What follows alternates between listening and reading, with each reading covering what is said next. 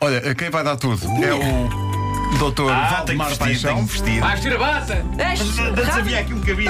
Ei! Mas agora não há. Longíssimo. Isso. Vai vestir o adereço que é fundamental Agora era para a a música rádio. do Cher- Música do Chariots of Fire. Não sei, o estetoscópio. Tá aí! Aí está, o Doutor Paixão agora já com a bata meia vestida. Doutor Valdemar, viva! Valdemar, viva, Valdemar tudo com bem? W, Bem-vindo. percebemos que era com W. Uh, Bem-vindo. O É Aldemar. Valdemar com W. O que é que o senhor fez ao Marco? Não sei, ele teve que ir à casa de banho, uma coisa assim. Ele vai sempre à casa de banho da sua rubrica. Não, não isso com o pessoal. É isso, é isso. Bom, ahm, olá. Olá.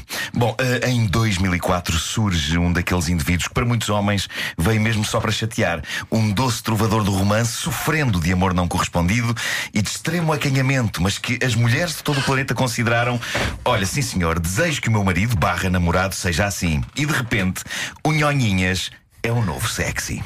A canção chamava-se singelamente You're Beautiful e o seu cantor era o ex-soldado convertido em cantor romântico, James Blunt. E ele narra um drama familiar a todos os homens que sentem que todas as mulheres com quem sentem afinidade estão comprometidas. Ele vê uma miúda no metro, fica doido, mas ela está acompanhada e ele vai à vida dele. Resumidamente é só isto que acontece nesta canção. E eu acho que ainda não tínhamos abordado este tipo de balada. A balada do indivíduo solitário com uma vida deprimente. O que, se era o caso do James Blunt, certamente deixou de ser a vida dele depois de ter gravado isto e de se ter tornado o namorado que todas as moçoilas queriam ter.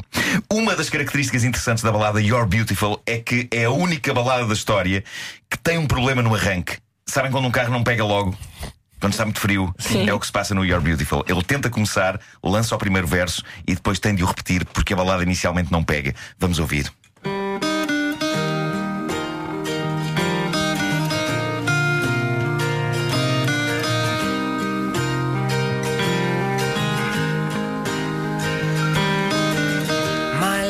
A minha vida é brilhante.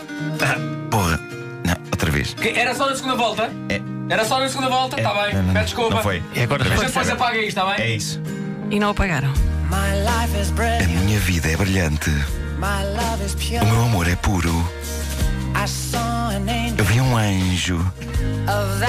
Disso eu tenho a certeza. Ela sorriu-me no metropolitano. Estava com outro sujeito. Porca. Não vou perder o meu sono com isso. Porque tenho um plano. Neste ponto da canção convém dizer o seguinte: ele não tem qualquer plano. Pois. Não, nada, nada, coitado. Mas o que é incrível Eu nesta que é que canção ele tem, mas não é um plano. é, é a resignação. Ele nem sequer está super deprimido. É a vida dele. epá, ele já nem perde o sono com isso. Vamos, vamos ao refrão. Vamos ao refrão. Vamos ao refrão. És linda. És linda. Estou-te a dizer que és linda. É verdade. A tua cara num sítio cheio de gente. Fiquei sem saber o que fazer. Porque nunca ficarei contigo. E foi esta parte que encantou as senhoras. A pureza deste indivíduo em fazer uma declaração de amor a alguém que ele sabe que nunca sairá com ele. A singeleza de. És linda. Não há cá imagens poéticas, é pão, pão, queijo, queijo. É um homem com sentimentos e sem medo de os expressar. E isto é sexy, mesmo que, se pensarmos bem nisto, esta canção tenha como protagonista um indivíduo para quem na vida real ninguém olharia, coitado. Mas é esse o poder das canções pop, que é transformar um momento tão deprimente de solidão na vida de um tipo numa confecção doce, numa espécie de um macarrão roxo de frutos vermelhos. Ó doutor, Diga. eh, o doutor traduziu é You're beautiful por és linda. Sim. Mas eh, talvez até em termos de métrica não ficaria melhor. És pouco boa, és! Uma Talvez, coisa deste tipo. talvez. O doutor. És pouco boas! Sim. És sim. pouco boas! Fica bem, fica bem, fica. Cá fica. está. Bom, a, a próxima quadra mostra de facto o. Achei que se apropriava. hum, Mostraste que repúdio por isto. apropriava. A próxima quadra mostra de facto o fosso em que este cavalheiro está afundado. Vamos ouvir. Ei, epá, agora é que vai ser. Sim, os nossos olhares cruzaram-se quando passámos um pelo outro. E ela pôde ver pela minha cara que eu estava pedrado como a. E eu acho que não a vou ver mais. Mas partilhámos um momento durará até ao fim. Cá está, trata-se um indivíduo sob o efeito de substâncias. Ele é toxicodependente, É toxicodependente. Ah, e, e nessas substâncias afogando a dor da solidão.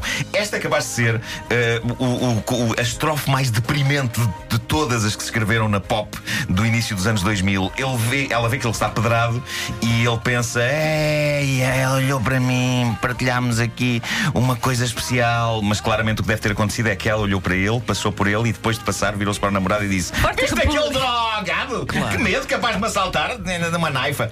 Ó doutor Ico, não é possível, uma vez que nesta parte da música percebemos que ele está drogado, Sim. que ele esteja na, na verdade a declarar-se um marco do correio. É possível também. You are beautiful e afinal. Mas, mas, é, mas é mais estranho o Marco do Correio passar. Quer dizer, o Marco do Correio podia estar parado e ele simplesmente passar pelo Marco do Correio e achar. eh, trocarmos olhares. Bom, então era um tipo chamado Marco que atenção, trabalhava nos Correios. Nada que não tenha já acontecido, mas não é devido a droga, é devido a miopia. Eu uma vez vi um Marco do Correio ao longe e pensei, está ali um indivíduo com um quispo vermelho. Ahm, não. Era, era um Marco do Correio. Bom, ahm, James Blunt.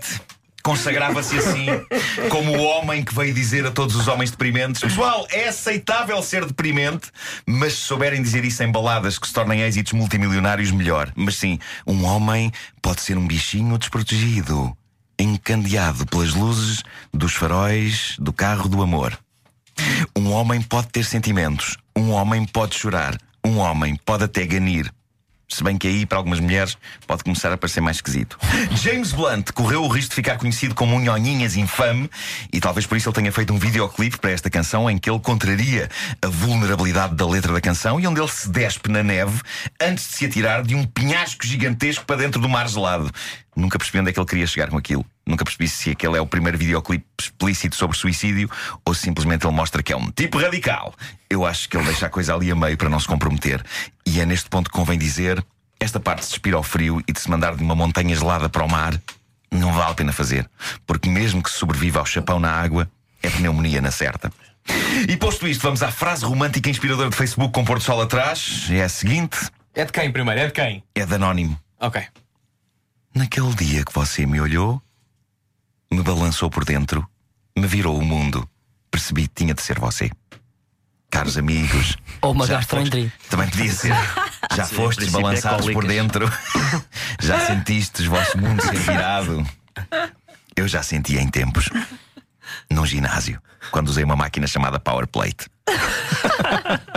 Aquilo vibrava muito e eu fiquei um bocadinho enjoado.